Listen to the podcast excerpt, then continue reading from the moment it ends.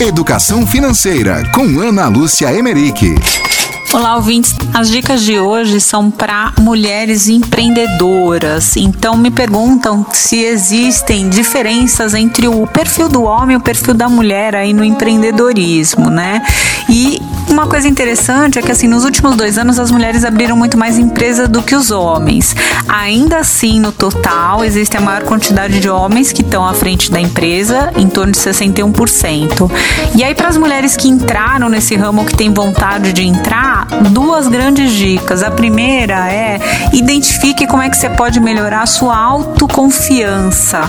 As mulheres, elas acabam perdendo um pouco dos homens em relação a isso. Então, assim, de que jeito que você pode se sentir mais segura, pode sentir mais que você está no domínio aí da situação, que você consegue ser a protagonista da sua história, né?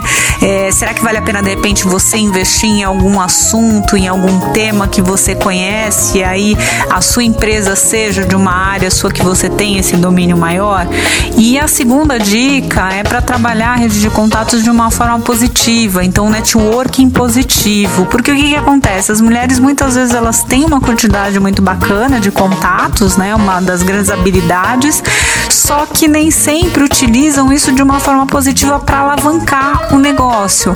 Então não tenha medo de pedir ajuda, não tenha medo de fazer as vendas, porque as pessoas que fazem parte da rede de contato de vocês, você se colocando dessa forma, pedindo auxílio, colocando que você está num começo de empresa e tudo mais, naturalmente essas pessoas vão ficar inclusive felizes de te ajudar tá bom? Espero que tenham gostado da dica de hoje.